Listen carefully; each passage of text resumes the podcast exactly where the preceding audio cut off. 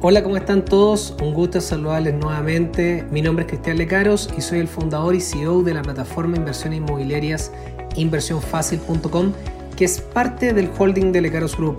Te quiero dar la más cordial bienvenida a nuestra semana de Smart Week, donde estaré compartiendo durante toda la semana 7 secretos claves a la hora de invertir en departamentos de inversión y finalmente terminaremos con un webinar donde les presentaré una gran oportunidad de inversión inmobiliaria. Bueno, hoy día hablaremos acerca de cómo aumentar mi capacidad financiera en el podcast número 5. Y para eso quiero darte como hoy día una pequeña introducción. Me encantó esta frase que dice así, una persona cambia solo por tres razones. Una porque aprendió demasiado, o porque sufrió lo suficiente, o finalmente porque se cansó de lo mismo. En mi caso, como he comentado en algunos podcasts anteriores, yo aprendí en el año 2006 a través de la lectura de Padre Rico, Padre Pobre, Robert Kiyosaki, literalmente cambió mi vida. Yo estaba como empleado en una cadena farmacéutica trabajando en el área retail y literalmente explotó mi cabeza. Me di cuenta de cómo yo podía realmente generar ingresos pasivos, poder obtener libertad financiera y poder salir de ahí. ¿Y por qué? Porque ya había sufrido lo suficiente. Había tenido jefes que la verdad no eran muy buenos jefes. Por supuesto he tenido algunos muy buenos jefes, pero también algunos bien, bien malitos. ¿Y quién no le gustaría cambiarse de pega o decirse que chao, renuncio mañana? Pero obviamente no es tan fácil cuando uno no tiene activos o no tiene ingresos de otras fuentes, ¿cierto? Y por último también me cansé de lo mismo yo soy una persona que hemos creado junto a mi esposa Noemí varias empresas relacionadas con los bienes raíces. Hoy día invertimos fuerte en tecnología relacionada con los inmuebles y obviamente me da cuenta que me encanta la creatividad y por ende las escaleras corporativas que son tradicionales, de reglas fijas, de horarios laborales y muchas cosas, me he sentido la verdad siempre muy incómodo porque me encanta crear, me encanta hacer cosas nuevas. Bueno, y estos podcasts obviamente es parte también de nuestras creaciones, emprendimientos, que siempre estamos buscando hacer cosas nuevas para mantenernos vivos, ¿cierto? Hay mucha gente que finalmente no muere cuando llega al cementerio, sino que muere mucho antes de llegar al cementerio. Tenemos que tener cuidado de por nuestros temores, por nuestras angustias, por nuestras heridas pasadas de dejar de vivir. Y vivir tiene que ver con eso, de tomar riesgo, de hacer cosas nuevas, de poder emprender delante de la vida, que sin duda alguna que hay muchos desafíos, pero de eso te quiero hablar hoy día, acerca de cómo podemos emprender la ruta y seguir esta ruta de la libertad financiera. Yo trabajé mucho tiempo como empleado como te comentaba, para poder tener capacidad de crédito. O sea, luego leerme los libros de Robert, no pude renunciar inmediatamente a mi, a mi trabajo porque obviamente necesitaba tener capacidad de crédito, pero sí empujé a que mi esposa renunciara. Ella era profesora en ese tiempo en un colegio privado y finalmente ella renunció y ella se empezó a dedicar 100% a nuestras primeras propiedades que había que administrar, ¿cierto? Y a levantar en ese tiempo un instituto de inglés. ¿Por qué lo hacíamos? Porque finalmente yo mantenía mi capacidad financiera, compraba activos en el mercado inmobiliario, nos para eso, tomé un curso de tasación inmobiliaria, ella de corretaje y finalmente fuimos así avanzando y comprando propiedades donde ahorrábamos lo máximo posible, se iba bien a raíces o al negocio incipiente, a este pequeño emprendimiento, este instituto de inglés que ya estaba recién comenzando. Entonces el tema del ahorro, el tema de poder eh, tomar buenas decisiones con mi capacidad financiera pasa a ser un tema muy relevante que es lo que voy a hablar en esta... Eh, en este podcast. Y también ahorro eh, tiene que ver con también un cambio de vida, un cambio de mentalidad. No, no es eh, solamente que yo te dé algunos consejos, algunos secretos acá que yo he vivido, eh, sino que es de poder hacer un cambio completo de vida, es tener la suficiente motivación que muchas veces va a cansarte lo mismo, como hablaba en esta introducción, de poder realmente querer un cambio de tu vida. Esto es como cuando tenemos sobrepeso y queremos bajar de peso, la cosa no es tan fácil, hay muchos medicamentos que dicen ser milagrosos, pero finalmente el cambio también de los hábitos alimenticios, del deporte, de lo que nosotros pensamos, de nuestra ansiedad, son muchas cosas las que involucran un cambio realmente de vida. Y de eso te quiero hablar. Yo también eh, en mi trabajo por muchos años anduve a pie, obviamente en metro en ese tiempo no existían los Uber. Eh, ¿Y para qué? Para poder ahorrar también todo lo que era el gasto automotriz. Mucha gente se compra autos muy caros, hay mantenciones caras y finalmente son costos de oportunidad como el en velocidad del dinero que no podemos invertir esa, esa plata, digamos, en algo que nos realmente nos rente. Y también por muchos años trabajé como gerente de una multinacional eh, con un auto muy, muy, muy básico y obviamente sufrí el bullying chileno de que me iba mal, de que no era un gerente tan exitoso porque no andaba en esas tremendas camionetas. No tengo nada contra la tremenda camioneta, de hecho hoy día tengo una bien bonita, pero obviamente eso es distinto cuando tus ingresos generan activos, que eso te generan ingresos que a la vez te permiten comprar pasivos. Esa es la diferencia, que tengo que tener ingresos de activos que me permitan comprarme los gustos, no al revés. no con mi sueldo. Y de eso vamos a hablar acerca de tres conceptos claves para poder aumentar mi capacidad financiera o de endeudamiento. En primer lugar vamos a hablar de cómo funciona la capacidad financiera. En segundo lugar vamos a hablar de cómo puedo mejorar esta capacidad. Y en tercer lugar vamos a hablar de cómo puedo aumentar mis ahorros. Todo eso está linkeado. La capacidad financiera, finalmente también mi capacidad de generación de ahorro porque como vamos a ver más adelante tiene que ver mucho con el pago de las deudas malas. En primer lugar, pero ¿cómo funciona mi capacidad financiera? Bueno, en términos simples, en el podcast 4, cuando hablamos de Hazte rico con el banco, hablábamos de cómo funciona el sistema financiero en general, de que el banco o una institución me va a prestar la relación como máximo, la relación de mi dividendo, en el caso de un hipotecario, o las diferentes deudas, créditos de consumo, lo que tenga usado, digamos, en un crédito automotriz, etcétera, todo eso va sumando en un flujo. Y por otro lado está mi total de ingreso. Entonces, el total de estas cuotas, incluido el dividendo si fuera de mi casa, no deberían prestarme más allá del 25 al 30%. Por supuesto que hay personas que van a otro tipo de instituciones financieras que le siguen pasando plástico y terminan endeudadas al 50, al 60% o más de sus ingresos, pero en términos generales el sistema financiero tradicional no debería pasarte, por ejemplo, un dividendo más allá del 25%, ¿cierto?, de tu ingreso mensual. Entonces, es importante entender esto porque yo lo que voy a necesitar es poder tener capacidad financiera. Si esto yo lo tengo hoy día copado con crédito de tarjetas, de consumo, de mi propia casa en, en, lo que es un hipotecario, obviamente la banca no me va a pasar más deuda, más deuda que lo que nosotros queremos es obtener a través del sistema financiero deudas buenas, Recordando rápidamente, las deudas malas eh, no tienen un activo real detrás y normalmente pierden de valor rápidamente y me disminuyen a la vez mi capacidad financiera, porque obviamente como recién lo expliqué esto, las instituciones empiezan a llenarme de deudas malas eh, y finalmente no tengo ninguna posibilidad para comprar deudas buenas. Las deudas buenas ponen un activo real detrás cuando yo las compro, en este caso bienes raíces, y que ponen dinero en mi bolsillo, es decir, este ingreso va neteándose con el dividendo. Recordémonos que la casa propia de nosotros, mis queridos amigos o amigas, no es un activo, sino que es un pasivo, dado que no genera ingresos. Por supuesto que yo puedo transformar un activo en un pasivo y un pasivo en un activo. Si yo arriendo esa casa, pasa a ser un activo. Entonces esto se da en las relaciones humanas, se da en las relaciones financieras, en absolutamente todas las cosas de la vida. Tu cuerpo puede ser un activo o un pasivo. Entonces, en base a esto, el sistema crece en base al endeudamiento de las personas y obviamente el sistema está hecho para que tú obtengas deudas malas. De ahí que es tan importante entender de mejorar esta capacidad financiera para que tú puedas obtener deudas buenas, ingresos y finalmente aumentos patrimoniales y por ende obviamente libertad financiera cuando estos ingresos pueden ir superando tu nivel de vida mensual. Para eso como segundo punto lo que vamos a hablar es acerca de cómo puedo mejorar esta capacidad financiera. Bueno, en base a esto hay tres puntos importantes, aumentando los ingresos ganados, segundo, aumentando los ingresos pasivos y tercero, saliendo de las deudas malas. Para poder, en primer lugar, aumentar mis ingresos ganados, obviamente, como su nombre lo indica, debo buscar negociar con mi jefe, ¿cierto? El contrato que no es tan fácil, aumentos de sueldo son normalmente no más allá del 10% y muchas veces no más allá del 3%, incluso son muy, muy, muy puntuales, salvo un cambio de cargo, ¿cierto? Un cambio de responsabilidad de subgerente a gerente, de jefe a subgerente, etcétera. Mayores personas a cargo generan cambios de aumentos de ingresos. Si esto se da, si yo logro negociar bien o finalmente cambiarme pega, Recordémonos que hoy día existen plataformas como LinkedIn, cuando hay cambios de pega uno em, empieza a encontrar, digamos, tasas más interesantes de aumentos de ingresos o finalmente tener un mayor poder de negociación, ¿cierto?, con el empleador cuando yo me puedo cambiar, cuando tengo una oferta laboral de otro lado. ¿Por qué es tan importante? Porque ese aumento de ingreso ganado, como hablaba anteriormente, esta relación de dividendo-ingreso no más allá del 25%, cada vez que aumenta mi ingreso yo tengo la capacidad de poder tomar, aumentar mi capacidad financiera para deudas buenas. Por otro lado, si yo soy una persona con eh, boleta de honorario, quiero recordar que el sistema financiero me castiga el 30% de ese ingreso. Si yo gano un millón, me queda solamente en 700 mil pesos.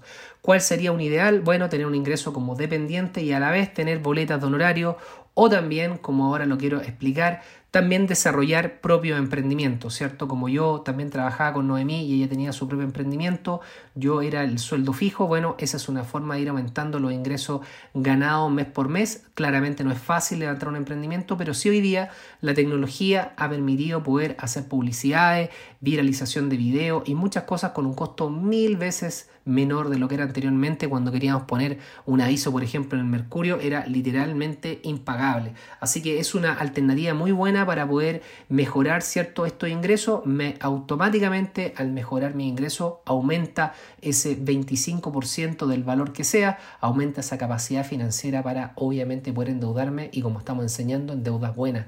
Si soy una persona empleada recién y paso a una sociedad recién de dos años con balances positivos, puedo tener y complementar esa sociedad que me ayude también a mejorar esa capacidad financiera o que incluso la sociedad compre.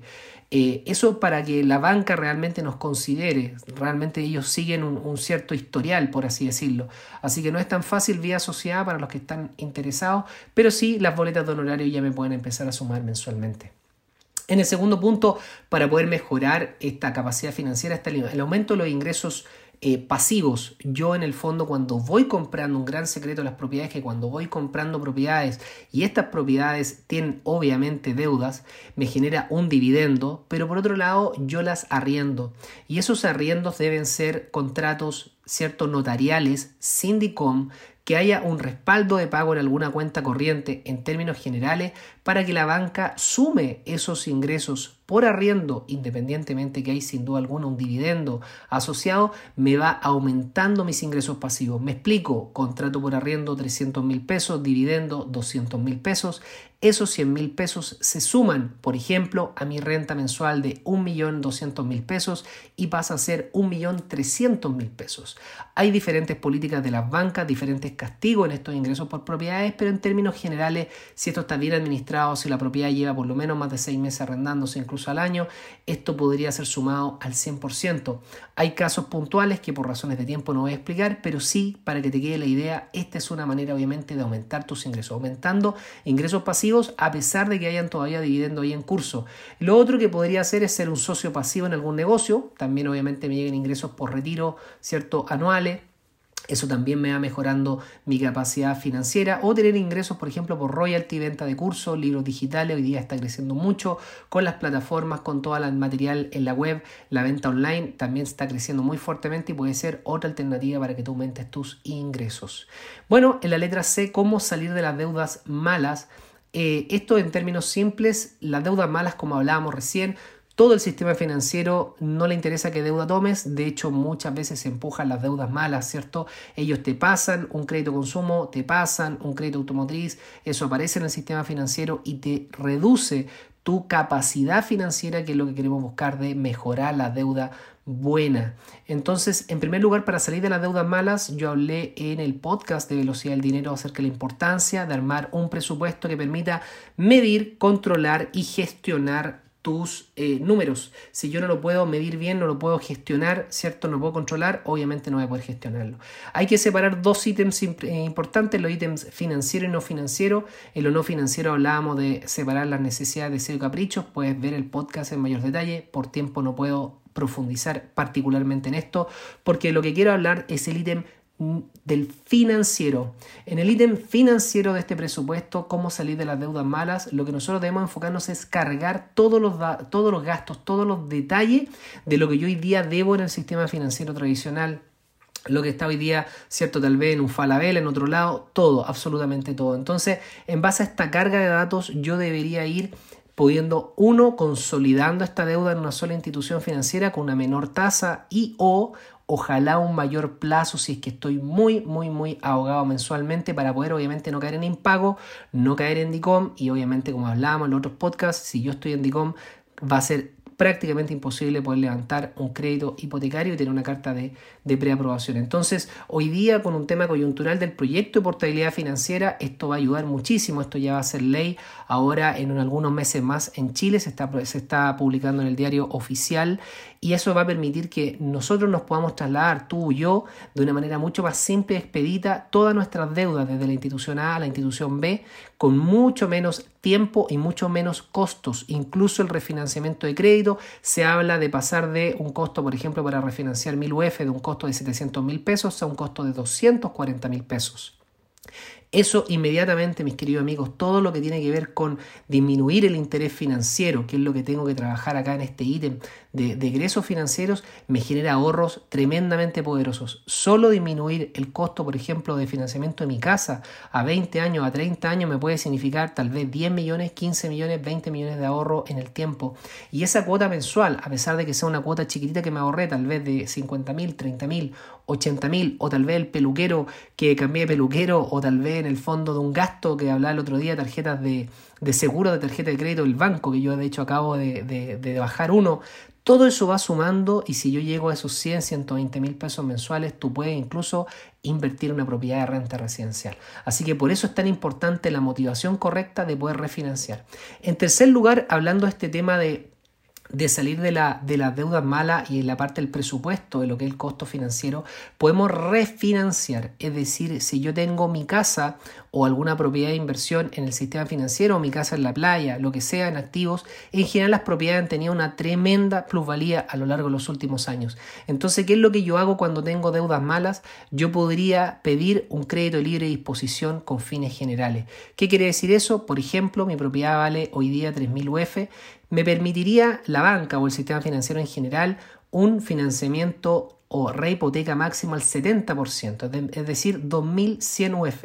Si yo hoy día debo en el sistema actualmente 1.100, por ejemplo, la diferencia de los 2.100, que es el valor del financiamiento máximo de la banca, versus la deuda actual, me da 1.000 UF.